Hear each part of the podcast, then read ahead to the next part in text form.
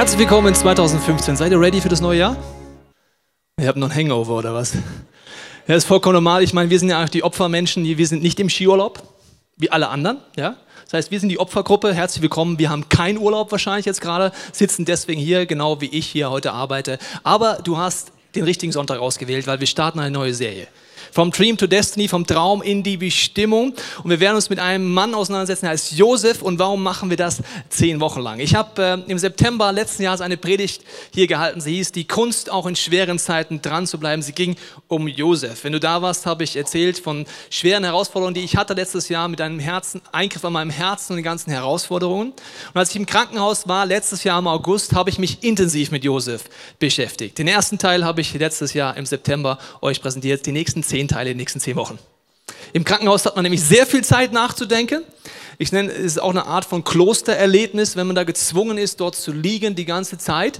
Äh, und ich habe meine Bibel mitgenommen und äh, den Heiligen Geist, der war sowieso schon da. Und so ist diese Serie auch unter anderem entstanden. Und ich möchte mich bei euch bedanken für all die lieben Wünsche, die letzten Monate, die ihr uns als Familie ähm, gegeben habt, alle Ermutigungen, alle Gebete und euch kurz sagen, wie es im Moment der aktuelle Stand von meinem Herzen ist, als kleines Update, damit ihr wisst, wo wir gerade so stehen. Ich habe jeden Monat eine Untersuchung. Äh, bei der letzten Untersuchung im Dezember kam raus, dass ich äh, die blutverdünnenden Mittel absetzen darf, was für mich ein großer Schritt war, der mich sehr freut, dass ich das nicht mehr nehmen muss. Und ich habe von vier Rhythmusstörungen noch zwei übrig. Das sind die zwei ungefährlichen. Die zwei gefährlichen sind seit der OP nicht mehr aufgetreten und es wird es nur ein Jahr lang jeden Monat getestet, ob die wiederkommen. Die zwei ungefährlichen bedeuten, dass mein Herz aussetzt, das kann so lange aussetzen, bis mir schwarz vor den Augen wird, oder dass der Puls von jetzt auf gleich auf doppelten Puls gehen würde. Das heißt, dann hätte ich jetzt nicht Puls von 100, sondern von 200. Beides, sagt mein Arzt, ist unangenehm, Herr Teichen, aber bringt sie nicht um. Also das sind Situationen, in denen ich mich gerade in meiner Herausforderung befinde. Das heißt, ich darf trainieren, sehr anstrengend trainieren, dass meine Gedanken, dass da keine Ängste hochkommen, sondern dass ich mit der Bibel und mit Gebet es schaffe, diese Herausforderung anzugehen. Und deswegen könnt ihr gerne weiter dafür beten. Äh, es ist viel passiert in meinem Leben und in unserem Leben. Da sind wir sehr dankbar für. Unter anderem auch diese Serie, die wir heute anfangen, ist auch mit, äh, darin entstanden. Weil Josef hat einen Traum. Er hat sogar zwei Träume die er von Gott bekommt, aber seine Bestimmung ist nochmal ein ganz anderes Thema. Und unterwegs muss er zehn Tests bestehen. Du merkst, das ist gar keine so sexy Auftaktpredigt, wo man sagt, Mensch, hätte ich das mal gewusst, wäre lieber zu Hause geblieben. Tests mochte ich in der Schule schon nicht und jetzt will auch noch Gott mich testen. Wir wollen uns heute angucken, den ersten Test, der hört sich noch weniger sexy an, der Stolztest. Also gerade wenn du denkst, dieses Thema ist nichts für dich, dann musst du ganz besonders zuhören. Ja, oh, Stolz habe ich, weiß gar nicht, wie man schreibt, also Stolz. Also der Stolztest ist der erste Test, den Josef durchgeht. Wir wollen in diese Geschichte einsteigen. Er hat nämlich mit knackigen 17 Jahren hat äh, Josef zwei Träume. Und wir wollen in diesen Kontext mal einsteigen, was da so alles passiert in seinem Leben, weil ich glaube, dass diese Tests, die wir die nächsten Wochen anschauen, sind entscheidend sind für dich und für mich ernst zu nehmen. Ich glaube, dass Gott dir und mir 2015 mehr anvertrauen will. Gottes Wesen ist, dass er sagt, folge mir nach. Er sagt nicht, bleib sitzen. Das ist eine ganz andere Einstellung. Folge mir nach heißt, wir sind unterwegs auf einer Reise und auf dieser Reise werden wir neue Dinge entdecken und Gott möchte dir mehr anvertrauen. Diese Tests, die ich dir erzählen werde, sind entscheidend darüber, wie viel Gott dir dieses Jahr anvertrauen kann und mir und uns als Kirche. Das heißt, der erste Test fängt bei Josef an, als er 17 Jahre alt ist. Und die Situation ist folgende. Jakob, das ist der Vater von Josef, aber wohnte im Lande, in dem sein Vater ein Fremdling gewesen war, im Lande Kanaan. Und dies ist die Geschichte von Jakobs Geschlecht. Josef war 17 Jahre alt und war ein Hirte bei den Schafen mit seinen Brüdern. Er war Gehilfe bei den Söhnen Bilhas und Silpas. Wenn ihr eine Tochter kriegt, ist das eine Möglichkeit, die zu nennen. Der Frauen seines Vaters. Kurz zur Info. Jakob hatte mehrere Frauen, das war damals vollkommen normal. Er hatte sich verknallt in Rahel. Rahel sagt dann sein Schwiegervater, kriegst du nur, wenn du sieben Jahre für mich knechtest. Kannst du nochmal nachlesen zu Hause. Ja, dann knechtet er sieben Jahre, kriegt dann aber Lea. Kleiner Fail vom Schwiegervater, wusste nicht, dass er Rahel wollte. Da muss er nochmal sieben Jahre knechten für Rahel, okay? Das heißt, er hat mit Lea äh, sechs Kinder mit Rahel hat er zwei Kinder und dann nochmal mit seinen zwei Mägden, die hier genannt wurden, Bilhas und Silpas, jeweils zwei Kinder zusammen. Wer gerechnet hat, sind das zwölf Söhne. Das sind übrigens die zwölf Stämme Israels für die Hobbytheologen hier im Raum, die hieraus entstehen. Interessante Entstehung. Und es ist so, dass er Rahel am meisten geliebt hat, das heißt Benjamin und Josef, die zwei Jüngsten. Und Josef, den Allerjüngsten, hat er am meisten geliebt. Und jetzt ist folgende Situation. Also, seines Vaters und brachte es vor ihren Vater, wenn etwas Schlechtes über sie geredet wurde. Also Josef, der Kollege, der Kleine, das Nesthäkchen, 17 Jahre alt, hat sich zum Job gemacht, dem Vater zu petzen. Was denkst du, wie beliebt er bei den anderen Brüdern war? Also, ey Papa, der Ruben, ey, was der heute gemacht hat, musst du echt wissen. Der hat das Schaf nicht gut genug aufgepasst, deswegen ist es tot, Papa. Ja, ey Papa, der Benjamin, weißt du, was der gemacht hat? Der hat einfach Mittagsschlaf gemacht, da kam der Wolf. Also, du merkst schon, also mit 17, ich weiß auch nicht, vielleicht etwas loses Mundwerk der Kollege und nicht so ganz im hohen Sympathiekurs bei seinen Brüdern. Dann geht's weiter. Israel, so heißt der Name auch von Jakob, aber hatte Josef lieber als alle seine Söhne, weil er Sohn seines Alters war und machte ihm einen bunten Rock. Das heißt, die schönsten Designerklamotten der damaligen Zeit. Nicht so ein Schottenrock oder so ein, so ein Zeug, sondern einfach das Beste, was damals gab. Als nun seine Brüder sahen, dass ihn ihr Vater lieber hatte als alle seine Brüder, wurden sie ihm Feind und konnten ihm kein freundliches Wort sagen. Also, das hat Josef wahrscheinlich so ein bisschen mitgekriegt, oder? Wenn sie ihm kein freundliches Wort sagen. Das heißt nicht, ey Josef, super, kommst du uns wieder besuchen und petzt wieder beim Papa? Nee, die haben ihm so richtig die Meinung gesagt und Brüder können das. Also mein Bruder und ich, wir konnten uns so richtig die Meinung sagen. Heute sind wir ein bisschen zivilisierter, wir sind erwachsen geworden. Aber meine Mutter erzählt heute noch, Mensch, Kinder, ich habe immer gedacht, ihr prügelt euch zu Tode, wenn ihr euch gestritten habt. Wir waren also Jungs. Ne? Ja, aber elf gegen eins ist natürlich ein bisschen aufgehitzte Atmosphäre. Dazu hatte Josef einmal einen Traum und sagte seinen Brüdern davon, da wurden sie ihm noch mehr Feind. Also wer, das sind seine Halbbrüder, die größer und älter und stärker sind als ihn und ihn hassen. Hast du das Bild? Okay, gut, okay. Nur, dass du verstehst, was er jetzt gleich macht. Okay, und jetzt kommt er und sagt, hört mal, was ich geträumt habe, rief er. Okay. Wir waren auf dem Feld und banden das Getreide in Gaben zusammen. Also ihr Brüder und ich, da richtete sich meine auf und blieb aufrecht stehen. Eure dagegen bildeten einen Kreis darum und verbeugten sich tief vor meiner Gabe sehr schlau in der Situation, das zu erzählen. Ich meine, die mögen ihn sowieso schon so sehr, ja, hassen ihn sowieso schon und dann macht er das. Erzähl das. Was willst du also König werden und dich als Herrscher über uns aufspielen? schrien seine Brüder. Sie hassten ihn noch mehr, weil er ihnen von diesem Traum berichtet hatte. Bald darauf hatte Josef wieder einen Traum. Noch diesen erzählt er seinen Brüdern. Also der Lerneffekt ist gleich null. Ja, den erzähle ich einfach nochmal einen Traum. Kam ja gut an das letzte Mal, ne? Okay, gut. Ich sah, wie die Sonne, der Mond und die elf Sterne sich tief vor mir verbeugten, beschrieb er. Diesmal erzählte er den Traum auch seinem Vater. Was soll das? schimpfte der. Bildest du dir etwa ein, dass wir alle, dein Vater, deine Mutter, Sonne, Mond und deine Brüder, Sterne, uns vor dir unterwerfen? Josefs Brüder waren eifersüchtig auf ihn, aber seinem Vater ging der Traum nicht mehr aus dem Kopf. Also sie hassen ihn, sie mobben ihn und er geht hin und erzählt diese zwei Träume. Warum macht er das? Also er ist 17, aber er ist ja nicht blöd. Ich glaube, wir alle haben einen tiefen Wunsch in uns nach Lob und Anerkennung, dazuzugehören. Er wünscht sich auch dazuzugehören zu seinen Brüdern und Halbbrüdern. Er wünscht sich jemand zu sein, zu dem man aufschaut. Verbeugen heißt, ich schaue auf zu dir, ich wertschätze dich. Das Interessante ist an diesem Traum, wenn wir uns gleich angucken, dass er diverse Dinge in ihm heraus auslöst. Und was ist daran der Stolztest? Ich glaube, es gibt verschiedene Situationen, wie wir auf Träume reagieren können. Ich glaube, jeder kriegt von Gott einen Traum. Vielleicht hast du einen Traum schon. Vielleicht darfst du ihn auch noch rausfinden. Wir haben im ICF das Cassone-Heft, eine Cassone-Serie, kannst du online dir anschauen. Mit diesem Material kannst du mehr rausfinden, was dein Traum ist. Vielleicht weißt du es auch schon oder vielleicht hattest du den mal stärker in dir.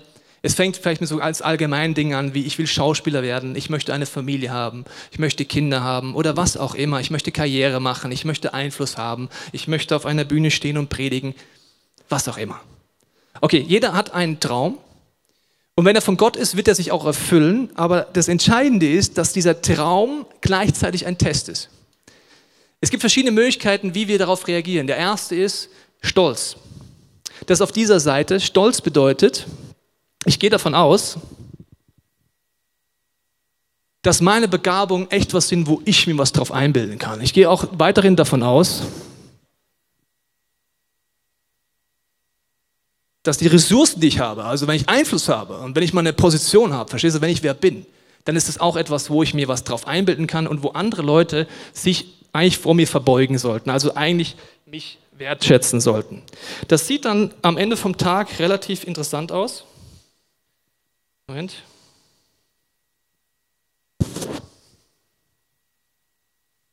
So. Sieht es beknackt aus? So sieht Stolz in unserem Leben aus göttlicher Perspektive aus. Genauso peinlich, wie ich jetzt aussehe, sieht aus göttlicher Perspektive aus, wenn wir uns etwas darauf einbilden, auf unsere Begabungen, auf unseren Einfluss und der Meinung sind, dass man zu uns aufschauen sollte, weil ich mich mit anderen Menschen vergleiche. Ich vergleiche mich anderen Menschen und denke mir, ja, also da bin ich schon besser, da bin ich schon weniger ein Sünder. Also da bin ich schon, da sollte man schon mich wertschätzen, mich worshipen. Stolz ist etwas, wo Gott sagt, das ist nicht nur peinlich, weil es nicht angebracht ist, weil es ein Geschenk Gottes ist, sondern es ist vor allen Dingen etwas, wo Gott sagt, wenn du stolz wirst, dann wird Gott dein Feind. Gott sagt, ich widerstehe dem, der stolz wird. Nicht so sympathisch. Mir reicht schon der Teufel und Dämon als Feind aus, muss ich euch sagen. Ich brauche nicht noch Gott als mein Gegenüber, der mir widersteht. Das ist so das eine Extrem, wie ich reagieren kann auf mein Calling oder auf das, was ich denke, was Gott in meinem Leben tut. Oder das andere ist auch sehr weit verbreitet, besonders in den Kirchen. Minderwert. Ich kann nichts. Bin nichts. Das kann der besser. Das kann der auch noch besser. Gott hat mir was falsch gemacht. Also Minderwert ist etwas, was ganz tief uns drin ist. Übrigens auch Stolz weil es kommt durch das Vergleichen. Eigentlich wäre ich gern da drüben. Eigentlich hätte ich gern, dass die Leute zu mir aufschauen, zu mir, Tobias Teichen. Dummerweise tun sie es nicht. Also das ist auch eine Möglichkeit. Ich möchte kurz mit einem DJ, einer unserer Sänger, erklären, wie man darauf reagieren kann, wenn Leute zum Beispiel einen Feedback geben. Zum Beispiel, wenn der DJ am Ende vom Sonntag sagt, dem DJ, vielen Dank, dass du dich Gott zur Verfügung gestellt hast und so schön gesungen hast. Tobi, das bin ich, ist alles nur Gott, nur Gott ist eine Möglichkeit zu reagieren. Man nennt das auch falsche Demut. Das bedeutet, ich habe mich ja gerade bedankt, dass er gesungen hat und sich Gott zur Verfügung gestellt hat. Mir ist schon bewusst, dass Gottes Herzen nicht von ihm verändert wurden. Aber dieses, das war alles nur Gott, ja, also das bin ja nicht ich. Dein Einsatz, deine Gaben bist schon du. Das Herzen verändern sind ist Gott. Ich habe übrigens noch nie jemand erlebt, wenn man sagt, ey, das hast du jetzt so richtig scheiße gemacht, sagt, das war nicht ich, das war Gott. Das habe ich noch nicht erlebt. Okay, das ist eine Möglichkeit, DJ, gehen wir mal auf die andere Seite rüber. Er hat stolz er gesagt, Deji, vielen Dank, dass du heute so schön gesungen hast und dich Gott zur Verfügung gestellt hast. Was denkst du denn? Natürlich. Na, bin schon der Geilste. Ne? Na. Er ist schon ein Geiler, muss ich schon sagen, aber das ist Stolz. In die Mitte, gehen wir mal in die Mitte. Das Mitte wäre Selbstbewusstsein. Mir ist bewusst, wer ich bin, wer Gott ist, was ich gemacht habe, was Gott gemacht hat. Deji, danke, dass du dich Gott zur Verfügung gestellt hast und so schön gesungen hast. Danke, Tobi. Danke auch dir, dass du viermal hier sein wirst zum Predigen. Danke, danke, danke, danke. Danke, ciao, danke. Selbstbewusstsein wäre so die Mitte. Mir ist bewusst, wer ich bin. Also mir ist bewusst, wer ich bin, aber auch wer Gott ist. Ich bin 1,91 groß, wiege 91 Kilo und werde vielleicht 88 Jahre alt. Mein Verstand ist beschränkt, mein Know-how ist beschränkt. Ich bin ein Mensch. Wusstest du schon? Ich bin nicht Gott. Gott ist so viel größer, so viel weiter, so viel mächtiger und nicht ich, der Ego-Tobi, ist der Gott, sondern Gott alleine. Mir ist bewusst, ich habe Gaben. Mir ist bewusst, ich kann reden. Mir ist bewusst, ich kann predigen. Mir ist aber auch bewusst, das verändert kein einziges Menschenleben. Mir ist bewusst, meine Einstellung ist schon so, dass ich es Gott zur Verfügung stelle. Dafür darf man sich auch bei mir bedanken, wenn man möchte. Aber das Menschenleben verändert wird, das ist Gott selbst bewusst sein. Weder Minderwert noch Stolz. Gottes Ziel ist, durch diesen Stolztest uns immer mehr dorthin zu bringen, und ein Test ist ja etwas, wo man sagt, aus der Schule hat man negative Vorstellungen, vielleicht eher von so einem Lehrer, der böse blickt, habe ich euch ein Bild mitgebracht, der mich kontrollieren will und dazu bringen will, einfach die Fehler bei mir zu finden. Ich teste dich, verstehst du? Ich teste, wo hast du die Mängel und dann reibe ich es dir unter die Nase, du Vollpfosten. Also das ist so eine Möglichkeit, wie man denkt, aha, Gott testet mich, wusste ich's. Gott ist, hat ein anderes Ziel. Testende Schule sind dafür eingeführt worden, eine Lernzielkontrolle durchzuführen. Zu kontrollieren für den Lehrer, ist das Lernziel erreicht worden, ja oder nein? In verschiedenen Bereichen. Auswendig lernen, Transferdenken und so weiter. Wenn ein Schüler die Note 5 schreibt, für wen ist das ein Feedback? Für den Lehrer als allererstes, das Lernziel ist nicht erreicht.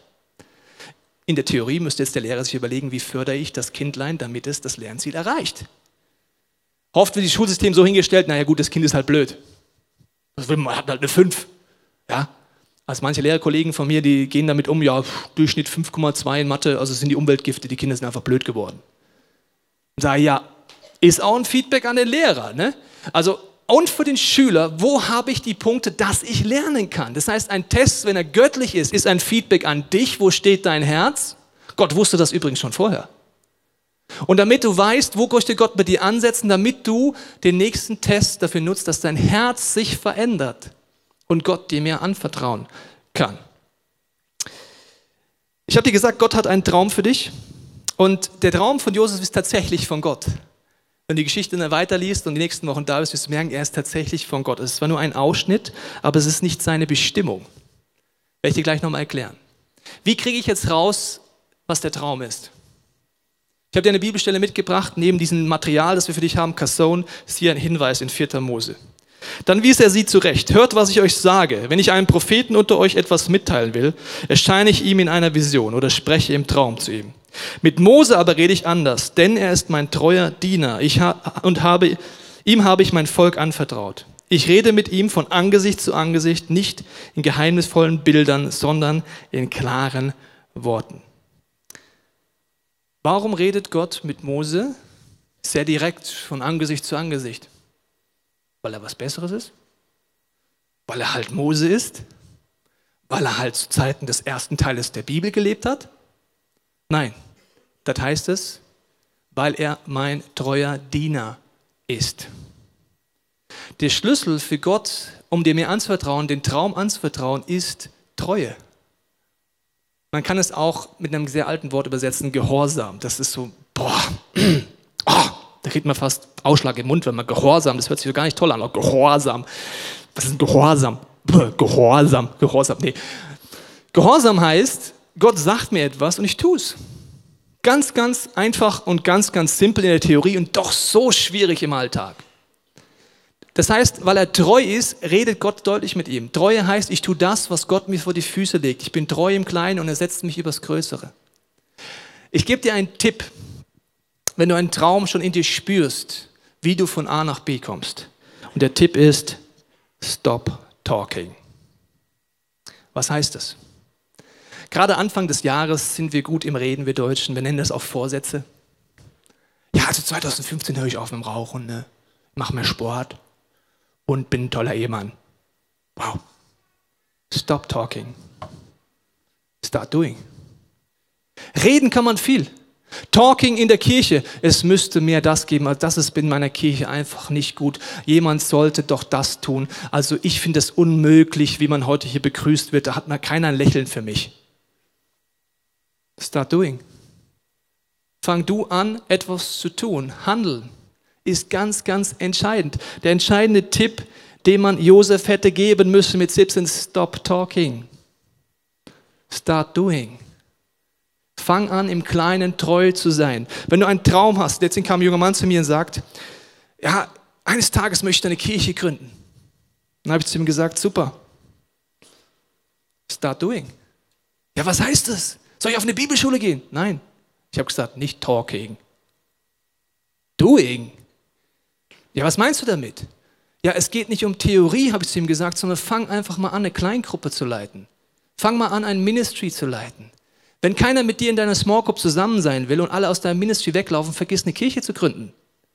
Ach so, ja, könnte ich mal ausprobieren. Start doing. Ich mache es jetzt lustig, aber es ist ein entscheidender Punkt, dass wir gerne reden in unserem Leben und so wenig tun. Der Test, den Gott uns vor die Füße legt, auch im Stolzbereich, fange ich an zu tun, werde ich ehrlich und sage auch an die Punkte, wo ich eben nicht weiter weiß. Der Stolztest kann auch sein, dass ich sage, ich bin seit 20 Jahren Christ, aber ganz ehrlich, die Basics des Glaubens kriege ich im Alltag immer noch nicht hinzuleben. Das kann ein Stolztest sein. Wie stehe ich dann da? Jemand hat mal gesagt, wenn wir für den Applaus der Menschen offen sind, das heißt uns wünschen, diese Anerkennung, dass jemand mich wertschätzt und mir applaudiert, bin ich genauso für die Buhrufe offen. Das heißt, wenn mich jemand nicht toll findet, zum Beispiel, weil ich mit Jesus lebe oder ich Kritik kriege an der Arbeitsstelle. Beides heißt, ich habe mit Stolz noch Riesenkämpfe und bin noch nicht selbstbewusst. Bin noch nicht an dem Punkt, dass Gott mich frei macht. Dieses Thema kommt nicht einmal, es kommt immer wieder im Leben, aber es gibt so einen Starttest bei Gott immer meiner Meinung nach im Bereich Stolz. Die Frage ist, wie gehe ich jetzt von A nach B? Denn manche Leute denken, naja, ich warte einfach auf meinem heiligen Berg, bis meine Motive rein sind. Wie soll ich dir sagen? Das klappt nicht. Weil auf dem heiligen Berg bist du mit dir allein. Und du mit dir hast es meistens gut. Also ich mit mir habe es eigentlich fast immer gut, ja. Ich denke, ich bin ein toller, netter Kollege, bin ein netter Ehemann, solange ein bisschen Feedback von meiner Frau kriege. Also diese Woche war es nicht so liebevoll. Ja, wie jetzt? Die Woche war ich nicht so liebevoll. Sehe ich nicht so. Also ich alleine mit mir ist schwierig. Im Tun, das habe ich in dem Beispiel gesagt, verändert sich meine Einstellung. Zum Beispiel, indem ich in einem Team mitarbeite, in einer Small Group bin, indem ich nicht weglaufe vor diesen Situationen, beginnt der Schleifprozess in meinem Leben. Dann beginnt Gott mein Leben zu verändern. Die besten Möglichkeiten, mit Stolz ins Grab zu gehen, ist auf keinen Fall zu heiraten. Erster Tipp, weil die Ehe schleift dich so dermaßen, wie soll ich dir sagen? Du hast so einen Feedbackgeber neben dir, der Feind in deinem Bett manchmal, wo du denkst, wow, ja, das Feedback stimmt dummerweise fast immer, was meine Frau mir sagt. Das habe ich gemerkt, aber es gefällt mir trotzdem nicht, was sie sagt. Ja? Also das auf keinen Fall heiraten, auf keinen Fall Kinder kriegen, weil, wow, der, puh, auch so ein Punkt, wo auch alles aus dir rausgeholt wird. Auf keinen Fall in einer Small Group gehen, weil das ist Familie im Geistlichen und auf keinen Fall vom Mitarbeiten. Dann wirst du stolz sterben. Wenn du Veränderung möchtest, brauchst du das. Neben der Zeit mit Jesus, neben der Zeit die Bibel aufzuschlagen, in das Spiegel des Wortes Gottes reinzuschauen, wo er dir zeigt, wo er dich verändern möchte. In Matthäus 12, 34 heißt es, wovon das Herz erfüllt ist, das spricht der Mund aus. Das heißt, wenn man dir lang genug zuhört, merkt man, ob du stolz bist oder nicht oder ob du Minderwert hast oder nicht.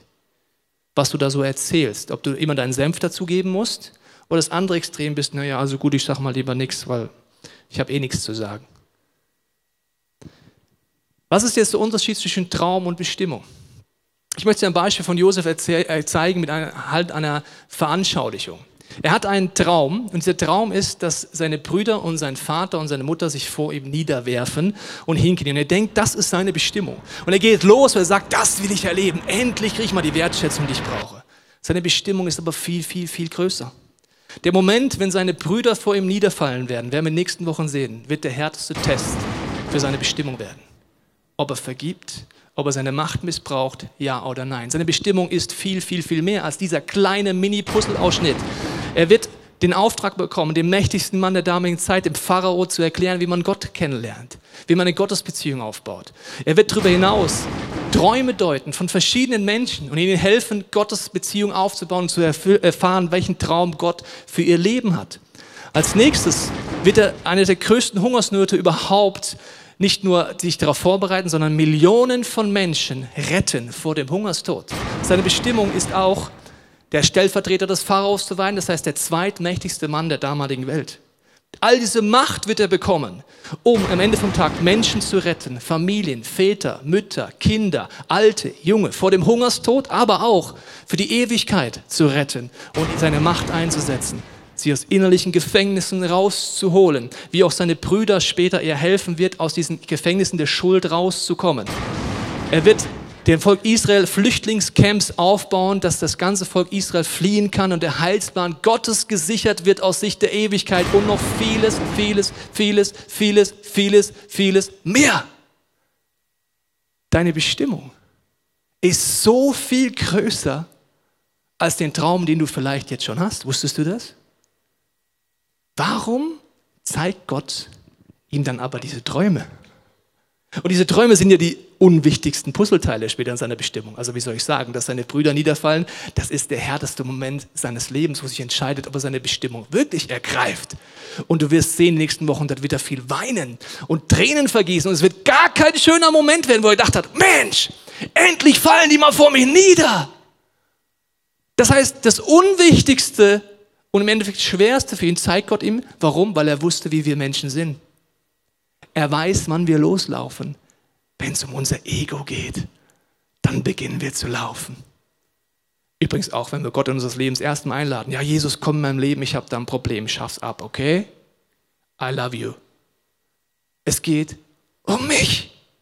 In einer Traum, in einer Vision, in einer Berufung. Ich will eines Tages auf einer Bühne stehen und predigen. Warum?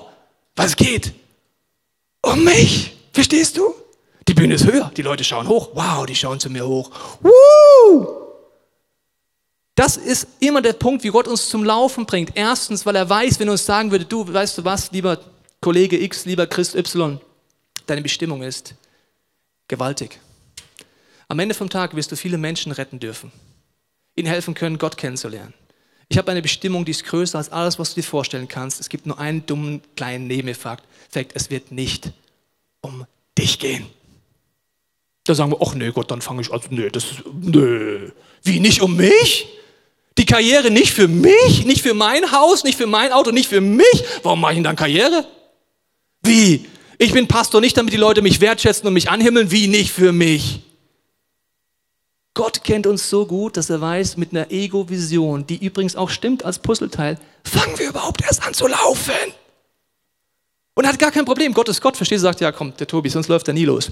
Ja, Tobi, wirst mal auf einer Bühne stehen, lauf mal los. Dann ist der Tobi irgendwann Pastor und denkt sich, also die Bühne ist definitiv das Unwichtigste im Pastorenjob. Die meisten Leute denken ja, das ist so der Job. Die sagen dann, was machst du eigentlich Montag bis Samstag, Tobi? Denke ich, faulenzen. Das Entscheidende als Pastor ist leiten, Menschen freisetzen, durch Konflikte durchgehen. Mensch, um Menschen zu ringen, die sich in Schuld und Sünde verstricken. Das ist so richtig, wie soll ich sagen, der anstrengende Part des Pastorseins. Konfliktgespräche zu führen, versuchen Leute freizusetzen. Das ist wie Familie. Das heißt, als Pastor bist du der Papa, ich bin gerade der Papa von 1400 Kindern. Wow, wie toll! Mit einem Kind bist du schon schlaflos, mit 1400 verhaltenskreativen Kindern wie euch, da verstehst du da. Ja, genau. Also das ist der Teil, der bringt dich zum Laufen, aber er ist überhaupt gar nicht der entscheidende Punkt, auch nicht bei Josef. Und das Entscheidende ist, dass diese Träume nicht nur dafür sind, dass wir loslaufen, weil unterwegs verändert Gott unsere Motive. Es ist zweitens dafür da, ein Feedback an unser Herz zu sein, was ist da drin. Die Träume sind ein Feedback an Josef, du bist ein stolzer Sack. Das ist das Feedback. Das zeigt, was ist tief in meinem Herzen drin, in den Träumen, die in meinem Herzen sind und um was geht es mir am Ende vom Tag. Die Frage ist, wie kann ich jetzt die Wurzel des Stolzes behandeln? Was ist die Wurzel überhaupt? Ich glaube, die Wurzel ist Unsicherheit. Unsicherheit, wer bin ich eigentlich wirklich? Also Selbstbewusstsein wäre nicht Unsicherheit. Das, Unsicherheit kann bezeugen, dass ich in die Richtung gehe, ja, weil ich denke, wow, ich bin aber echt der Superheld, oder in die Richtung. Immer wenn Gott dir etwas Neues anvertraut, und dieses Jahr wird er dir Neues anvertrauen, ich weiß nicht, was es ist. Vielleicht arbeitest du zum ersten Mal womit in der Kirche, vielleicht bist du Leiter in einem Team, ein Small Group Leiter oder in der Wirtschaft gegen Karriereschritt oder du bekommst Kinder oder was auch immer oder eine Partnerschaft, irgendwas vertraut dir Gott mehr an. Und dann kommt immer der gleiche Punkt. Neuer Level, neue Unsicherheiten. Zum Beispiel bist du Mitarbeiter in so einem Welcome-Team und dann fragt dich dein Leiter, möchtest du Azubi werden von mir? Ich möchte dich ausbilden, dass du auch ein Teamleiter wirst. Und dann wirst du Teamleiter. Dann bist du Teamleiter. Neuer Level und Unsicherheit entsteht. Wie verhalte ich mich jetzt hier? Was muss ich eigentlich machen? Was heißt die Verantwortung einfach? Und entweder gehst du hier hin Minderwert, oh, ich kann das einfach nicht. Oder hey, ja, pff, ganz ehrlich, ich merke jetzt schon als Teamleiter, ich habe es eigentlich mehr drauf als der Pastor von dem Laden hier, ganz ehrlich. Also ich bin echt schon jetzt echt gut unterwegs. Ich mache morgen eine Kirche auf. Übertrieben gesagt jetzt, aber diese neuen Levels sind immer wieder so und in meinem Leben auch. Übrigens, jedes Mal, wenn die Kirche wächst und seit sie gibt, wächst die jeder, jedes Jahr. Gibt es in meinem Level der Leiterschaft einen neuen Level. Jedes Mal wiederholt sich das, dass Unsicherheit in mein Leben kommt. Ich antworte meistens auf der Seite damit. Ich denke, ja Gott, warum hast du denn mich ausgesucht? Hätte es nicht jemand anders nehmen können, irgendjemand heiligeren, irgendjemanden heiliger Geist erfüllteren Menschen als mich? Das ist so meine Reaktion, Unsicherheit, bis ich wieder merke, okay, ich kann wieder in die Mitte kommen und ich bin immer noch der gleiche und ich stelle mich immer noch Gott zur Verfügung und Gott macht es am Ende vom Tag. Ich habe Anfang letzten Jahres gebetet, Jesus, kurze Frage, Wäre ich bereit, dass du mich über Nacht in ein Stadion setzen, stellen könntest, wo Tausende von Menschen in einem Gottesdienst sind und dich kennenlernen? Wäre ich bereit? Mein Ego. Ich, der Tobias. Die Antwort im letzten Jahr waren viele, viele Monate sehr viel Herausforderungen. Oft die Antwort auf den Stolztest sind oft Herausforderungen.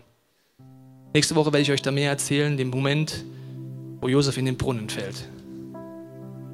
Aber ich glaube, dass Gott uns einlädt am Anfang des Jahres, als erstes ehrlich zu werden. Sagen, Heiliger Geist, ich überwinde jetzt meinen Stolz und sag, hier ist mein Leben. Du darfst mir zeigen, Gott, wie du mich gerade siehst. Wie sieht es im Stolzbereich in meinem Leben aus? Wo bin ich eher auf der Seite? Wo bin ich eher auf der Seite? Wo darf ich lernen, selbstbewusst zu werden? Vielleicht gehst du auch gerade durch schwierige Zeiten durch und bist gerade mittendrin in diesem Stolztest. Da möchte ich dir Mut zusprechen. Bleib dran. Gott testet dich nicht, um dich in die Ecke zu stellen, sondern weil er weiß, du hast das Potenzial, dass er dir mehr anvertrauen kann. Wenn du noch keinen Traum in deinem Leben hast, keine Vision, so eine Startvision wie Josef, dann nutzt die Zeit, die Kasson, die Small Group oder die nächsten Tage und Wochen, Gott die Frage zu stellen. Und wenn du es weißt, stop talking. Start doing. 2015 ist das Jahr, wo ich felsenfest überzeugt bin, dass Gott dir und mir und uns als Kirche viel mehr anvertrauen will. Und das, was er uns am Ende vom Tag anvertraut, ist geistliche Autorität, ihn besser kennenzulernen und dass viele Menschen in unserer Umgebung Jesus kennenlernen. Das will er durch dich und mich machen. Ich möchte dich einladen, an diesem Punkt einen Moment der Stille zu nehmen, wo du, mit, wenn du magst, mit mir die Augen schließt und Gott dir sagen kann, an dein Herz klopfen kann, welches Angebot er dir heute macht. Vater, ich danke dir dafür, dass du am Anfang dieses Jahres uns die Möglichkeit gibst, als ganze Kirche zu reflektieren in welchem Test stecken wir gerade? Ich danke dir, dass du uns mehr anvertrauen willst. Und ich spreche jetzt Hoffnung rein in diesen Raum und zu Hause an alle Podcast- und Fernsehzuschauer. Die Hoffnung, dass nicht nur ein Traum durchbricht, sondern dass du Richtung deine Bestimmung losgehst und dass deine Bestimmung viel, viel größer ist, als du gerade denkst. Aber dass es am Ende vom Tag bedeutet, dass es nicht mehr um dich geht ich danke dir, Jesus, dass du jetzt jedem von uns zeigst, ob wir zum ersten Mal unser Leben dir anvertrauen dürfen und dieses Stolz, Ego überwinden und sagen, ich brauche deine Hilfe, Jesus. Oder ob wir an einem anderen Punkt sind, zu sagen, Jesus, ich kapituliere vor dir jetzt und gebe dir für 2015 auf eine ganz neue Art mein Leben. Dass ich nicht jemand bin, der redet, sondern der tut, der ein treuer Diener von dir ist dass du mich über mehr setzen kannst, dass ich meine Bestimmung erreiche und nicht bei einem Stolztest stehen bleibe. Heiliger Geist, zeig mir in der Stille, was deine Gedanken sind.